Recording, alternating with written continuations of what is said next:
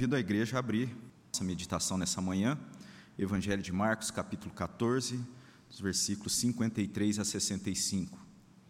Evangelho de Marcos, capítulo 14, versículos 53 a 65. Farei a leitura desse texto, convido a igreja também a ler essa porção da palavra do nosso Deus. Marcos 14, 53 a 65. Diz assim a palavra do nosso Deus: Levaram Jesus ao sumo sacerdote e reuniram-se todos os principais sacerdotes, os anciãos e os escribas. Pedro seguira-o de longe até ao interior do pátio do sumo sacerdote e estava sentado entre os serventuários, aquecendo-se ao fogo. E os principais do sinédrio procuravam algum testemunho contra Jesus para o condenar à morte e não achavam pois muitos testemunhavam falso contra Jesus, mas os depoimentos não eram coerentes, e levantando-se alguns testificavam falsamente, dizendo: Nós ouvimos declarar: Eu destruirei este santuário edificado por mãos humanas, e em três dias construirei outro, não por mãos humanas. Nem assim, diferente. Levantando-se o sumo sacerdote no meio, perguntou a Jesus: Nada respondes ao que estes depõem contra ti? Porém, guardou silêncio e nada respondeu.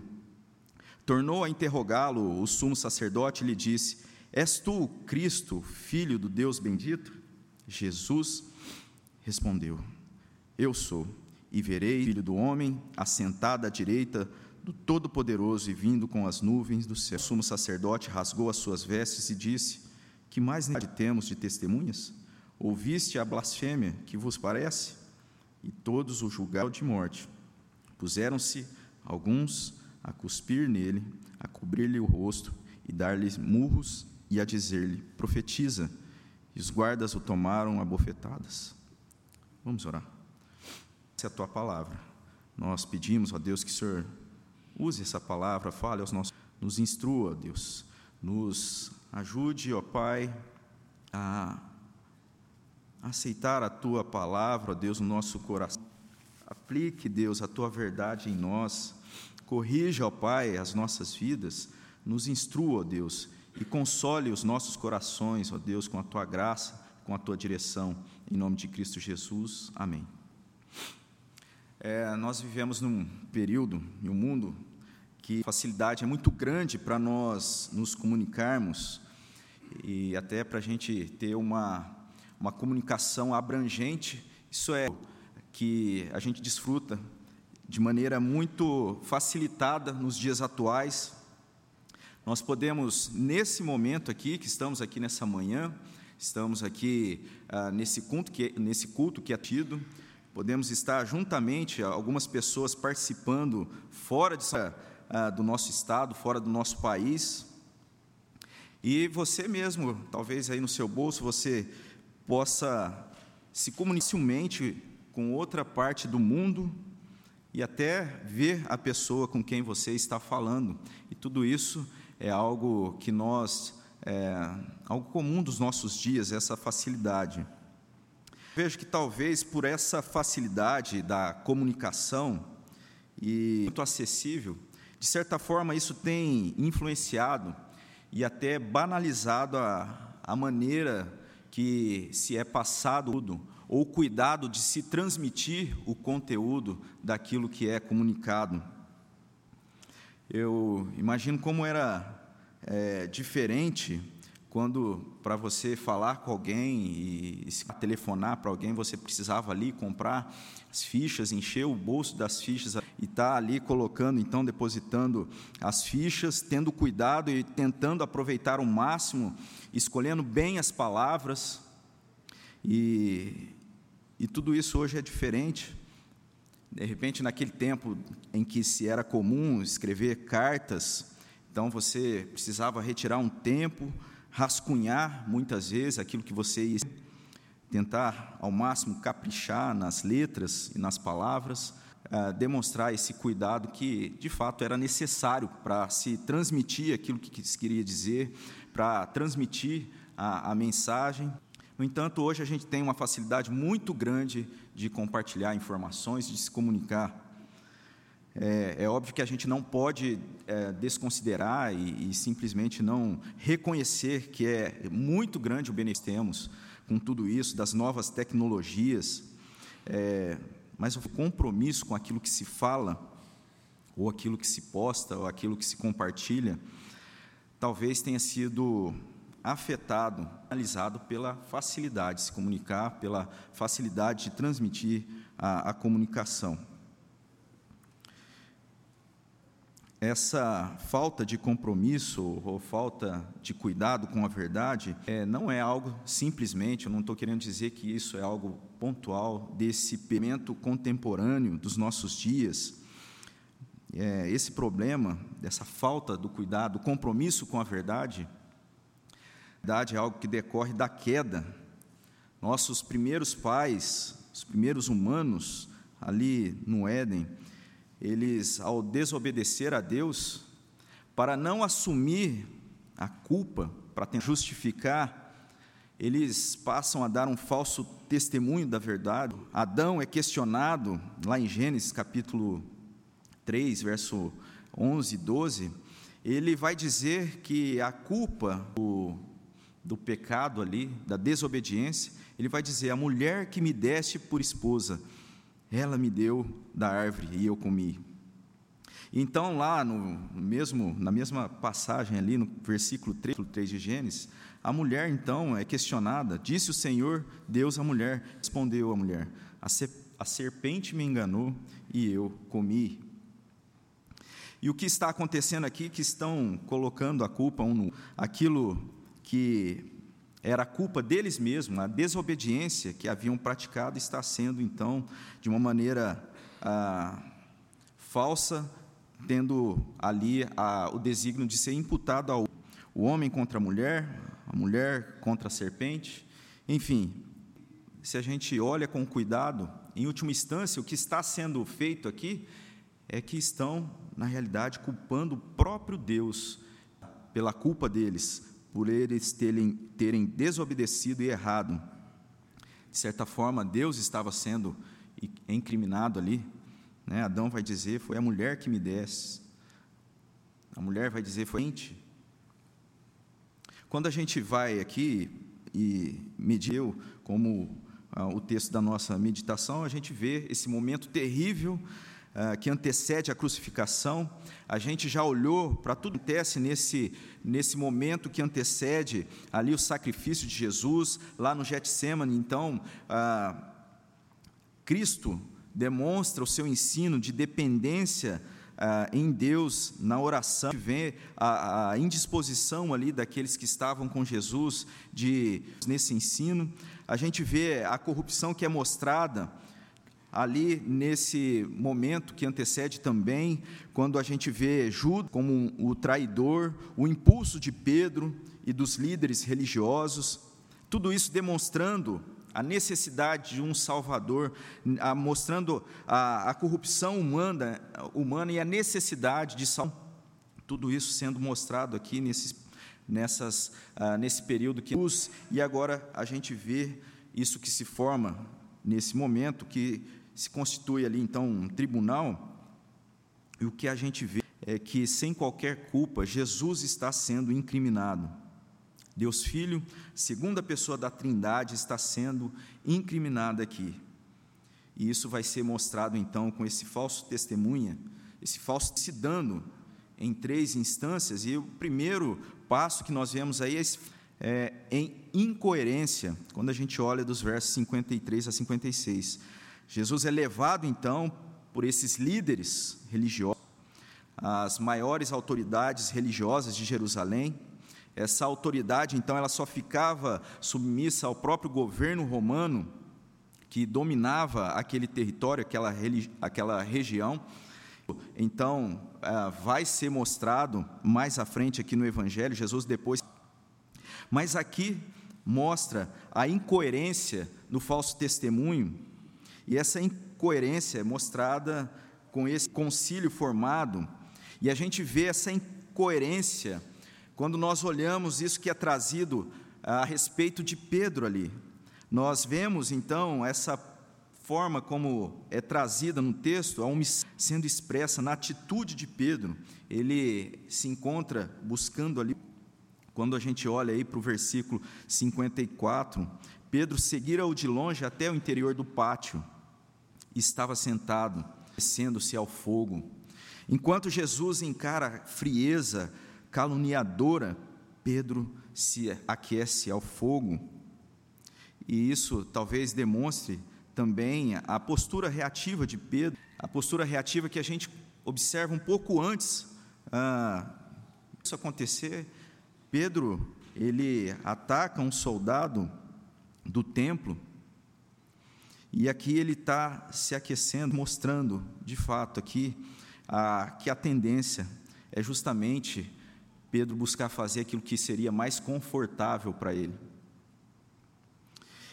E esse cenário, então, incoerente, é completado quando a gente vê o falso testemunho no depoimento que é trazer dotes, todo o sinédrio procurava algum testemunho contra Jesus para o condenar à morte e não achavam, porque testemunhavam falsamente Jesus.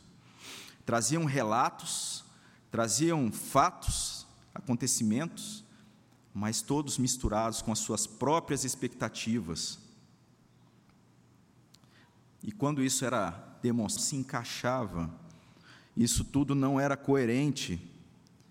Isso, dessas atitudes, então, dessa postura incoerente, da omissão, da falta de compromisso com a verdade, tudo isso deve ser entendido que tem implicações na esfera espiritual. É, quando o pastor Misael ele escreve algo sobre o nono mandamento, não dirás falso testemunho contra teu próximo. Ele escreve o seguinte, eu queria, é, comenta, no terceiro mandamento, de não tomar o santo nome do Senhor em vão, aprendemos que aquilo que falamos repercute espiritualmente. No nono mandamento, de não dar o falso testemunho, somos lembrados que nossas palavras produzem consequências emocionais, sociais e espirituais, o que dizemos pode par, defender, condenar ou destruir uma pessoa, mas a impedir ou unir uma comunidade. A língua estremece, pulveriza ou fortalece relacionamentos. É algo que a palavra de Deus trata com, com muita gravidade, algo que deve chamar a nossa atenção a pergunta 112 do Catecismo de Heidelberg é a seguinte: O que Deus diz no nono mandamento? A resposta é a seguinte: Jamais posso dar falso testemunho, nem torcer suas palavras, ou ser mexeriqueiro ou caluniador. Também não posso ajudar a condenar alguém levianamente sem o mas devo evitar toda mentira e engano, obras próprias do diabo, para Deus não ficar aborrecido comigo. Em, em julgamentos, e em qualquer outra ocasião, devo amar a verdade, falar e confessá-la francamente. Também devo defender e promover a honra e a boa reputação do meu próximo. Então a gente vê que as implicações são que merecem a nossa atenção. O procedimento cuidadoso, isso deve ser algo que espelha o comportamento cristão. O cuidado com aquilo que se fala deve ser algo que nós devemos tomar para as nossas vidas. Esse cuidado parece não ser algo muito considerado ultimamente. Às vezes, pela falta do cuidado, às vezes pela missa em replicar simplesmente algo que se recebe pelo WhatsApp, ou as, até mesmo falar declaradamente algo que não se tem conhecimento. E a Bíblia trata com muita seriedade. Por mais que talvez de desconfiança, a palavra de Deus está nos orientando que devemos sempre ser prudentes quanto a isso, com aquilo que falamos, que, ah, que comunicamos. Às vezes, chega-se a dizer aquilo que se ouve, mas sem se conhecer de fato aquilo que, que está dito. E isso vai ser demonstrado aqui nessa passagem. Eles estão replicando coisas, coisas verdadeiras, mas sem entender de fato aquilo que significava aquilo. As profecias que eram trazidas, que apontavam para Cristo, verso 57 e 58 vai dizer: Levantando-se alguns, testificavam falsamente, dizendo: Nós ouvimos declarar: Eu destruirei esse santuário edificado por mãos humanas, e em três dias construirei outro. Mas nem assim o testemunho deles era coerente. E não era coerente porque ali demonstrado com a verdade que estava apontando para o próprio Cristo. Então, o que nós temos aí, esse falso testemunho incoerente, em incoerência, mas a gente vê também um falso testemunho em negação da própria verdade. Diante dessa verdade que é inegável de um Deus criador, nem se dobram a essa verdade inegável. Mesmo a palavra de forma clara e apontando que isso está embutido no homem de forma natural, todo ser humano de alguma forma tem a da verdade que existe um criador. Mas nem todos se dobram a essa verdade. Calvino ele vai dizer e comentar a respeito disso que existe na mente humana e na verdade, por disposição certo senso da divindade. Consideramos em de qualquer dúvida. Ora, para que ninguém se refugiasse no pretexto da ignorância, Deus, Deus mesmo infundiu em todos certa noção da sua divina realidade, na qual, renovando constantemente a lembrança, de quando em quando instila novas gotas, de sorte como todos a uma reconhecem que Deus existe e é o seu Criador, próprio testemunho condenadas, já que não só não lhe, lhe rendem culto, que é devido, mas ainda não consagram a vontade. Então, em outras palavras, Calvino traz aqui é que Deus mesmo colocou o senso da divindade no coração do homem, de forma que a sua divindade não pode ser negada e aquele que a nega não pode ser inocentado realidade. Um texto, que, um texto da palavra de Deus que mostra isso de forma muito clara é o texto de Romanos, lá no capítulo 1, verso 18 a 21, que a ira de Deus se revela do céu contra toda a impiedade e perversão dos homens que detêm a verdade pela injustiça. Porquanto o que de Deus se pode conhecer é manifesto entre eles, porque Deus lhe manifestou, porque os seus atributos invisíveis Assim, o seu eterno poder, como também a sua, claramente se reconhece desde o princípio do mundo, sendo percebidos por meio das coisas que foram criadas. Tais homens são, por isso, indefíveis, porquanto, tendo conhecido de Deus, não o glorificaram como Deus, nem lhe deram graças, antes se tornaram nulos em seus próprios raciocínios, obscurecendo-se-lhes o coração e Esse conhecimento, quando ele é sendo verdadeiramente presente, ele muitas vezes vai ser manifestado ah, em pergunta, perguntas do tipo: qual é o sentido de tudo? No entanto, quando essa pergunta ela é feita de forma verdadeira e honesta, a resposta que vai ser encontrada é a resposta da verdade. Deus é o Criador, que Deus é soberano e a sua vontade. E isso demonstra a grande narrativa né, da criação, da queda do homem, da redenção em Cristo Jesus e da promessa da consumação. E essa pergunta sobre o sentido de tudo, que é presente em cada ser humano, ela tem a sua resposta apontando para a verdade, para Cristo. E, de certa forma, a gente pode fazer uma conexão que está acontecendo aqui.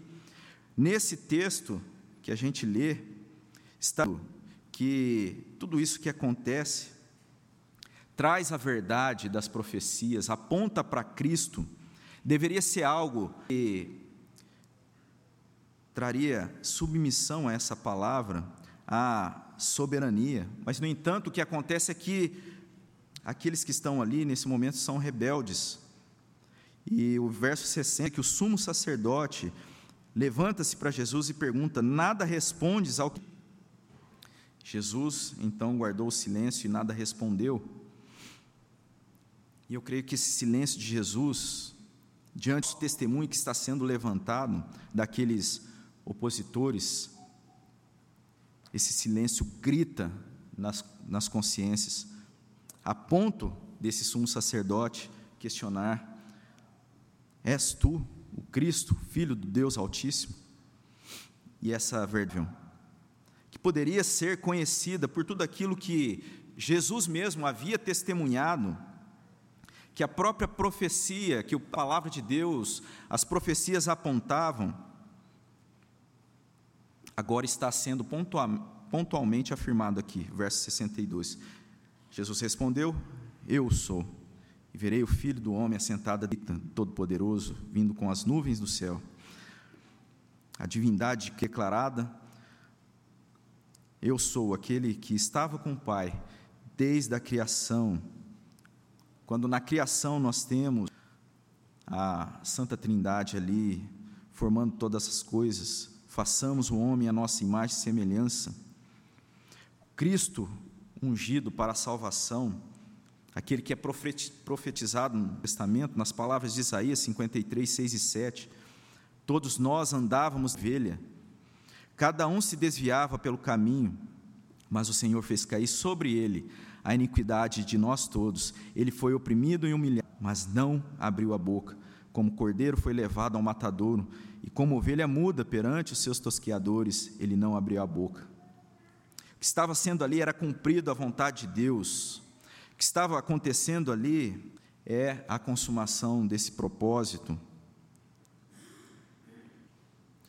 Que está se cumprindo aqui é aquilo que estava profetizado, a salvação, a salvação aquele que ouve a verdade, que é inegável, aqueles que para aqueles que creem na verdade, mas não só isso, para aqueles que se submetem à verdade. Mas, no então, condenação e para a tristeza daqueles que negam toda essa verdade, que aqui então derruba qualquer falso testemunho de engano, é a verdade que cada um de nós em uma posição de responder diante dessa verdade, se nós cremos nela, e mais do que isso, se nós nos submetemos a ela. O fato de simplesmente acreditar que a verdade, isso de um falso testemunho de negar a verdade. Tiago, na sua carta, ele alerta a igreja. Segundo, aliás, Tiago, capítulo 2, verso 19: Crês tu que Deus é um só? Fazes bem, até os demônios creem e tremem.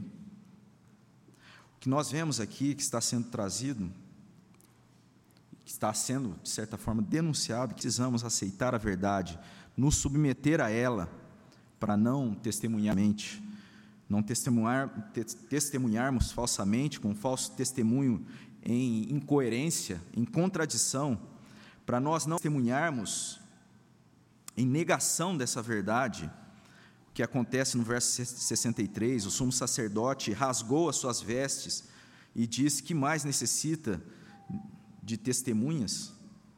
E aí a gente vê que o desenvolvimento dessa negação, do falso testemunho, em ato hediondo, verso 64, 65. Então nós temos, ouvisse a blasfêmia que vos parece, e todos o julgaram réu de morte. Julgaram Jesus réu de morte, e a gente deve entender aqui que esses que estão aqui sendo mostrados nesse cenário não devem ser considerados simplesmente como pessoas assassinas, bárbaros, assaltantes, uma facção é, criminosa. Eles eram religiosos, zelosos com a tradição, mas eles estavam verdade.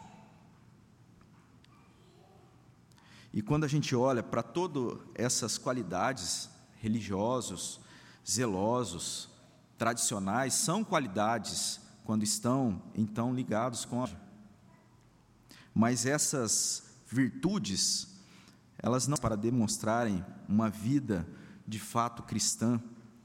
Paulo vai apresentar de algo muito de forma muito impactante verdadeira vida cristã ele vai dizer então lá em Efésios que a conversão em Cristo ela transforma.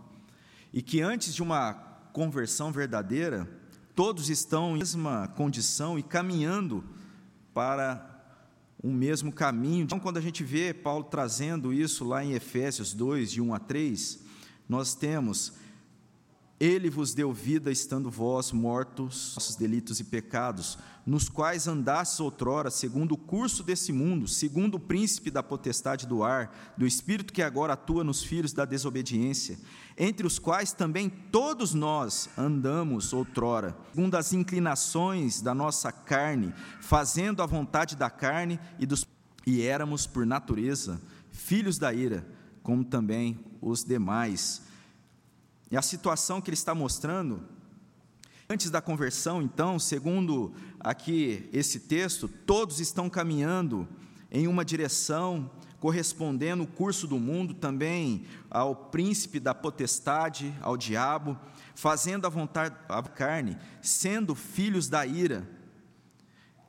E aqui então mostra esse quadro terrível da situação então daqueles que não reconhecem a verdade, daqueles que não aceitam a verdade, não se submetem a ela. E essa situação foi o que fez com que esses homens aqui no Evangelho de Marcos tomassem essa postura do verso 65, puseram-se alguns pir nele, cobrir-lhe o rosto e dar-lhe murros e dizer, e os guardas também tomaram a bofetadas, porque isso, essa postura é uma inclinação natural que nega a verdade. A tendência é testemunhar falsamente contra a verdade. Um falso testemunho que é incoerente, que se contradiz, falso testemunho que nega diretamente a verdade. Um falso testemunho nas atitudes terríveis, em gestos que demonstram o ato hediondo. Seria engano da nossa parte se a gente gerasse a gravidade do pecado, separando ou categorizando pela aparência da falta. A Bíblia nos aponta para o falso testemunho sendo algo que demonstra esse quadro de morte que é em Efésios, um quadro de morte, de condenação, de condenação eterna. E a única solução para isso é crer na, na verdade de Cristo, Cristo Salvador, e não apenas crer nessa verdade, mas se submeter a ela. Essa carta aos Efésios, ela, ela continua com uma mudança muito bonita dos versos 4 e 5 do capítulo 2. E aí a gente tem essas lindas palavras: Mas Deus, sendo rico em misericórdia, por causa do grande amor com que nos, estando nós mortos em nossos delitos, nos deu vida juntamente com Cristo, pela graça sois salvos.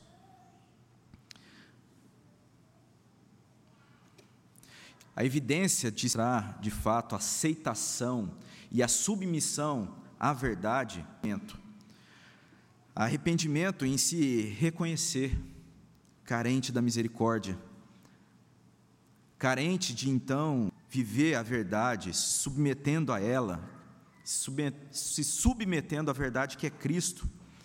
E isso é sim chamado de conversão. A isso chamamos de conversão. Conversão do mal, do falso testemunho para o reto caminho da verdade. Ler um, um texto aqui que fala sobre isso.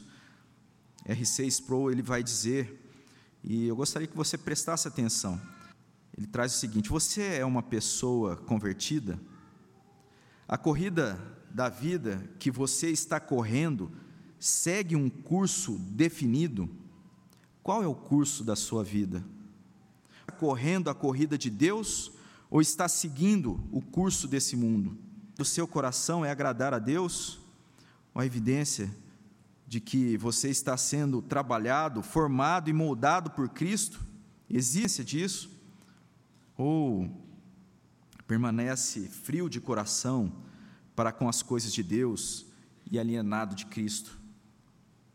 Se você sabe que deve se arrepender, mas não pode produzir arrependimento, não pode produzir esse sentimento de arrependimento. Peça a Deus que opere o arrependimento em você, porque Ele é o único que pode produzir arrependimento genuíno em sua alma, nos convence do pecado. Deus nos desperta para a nossa culpa.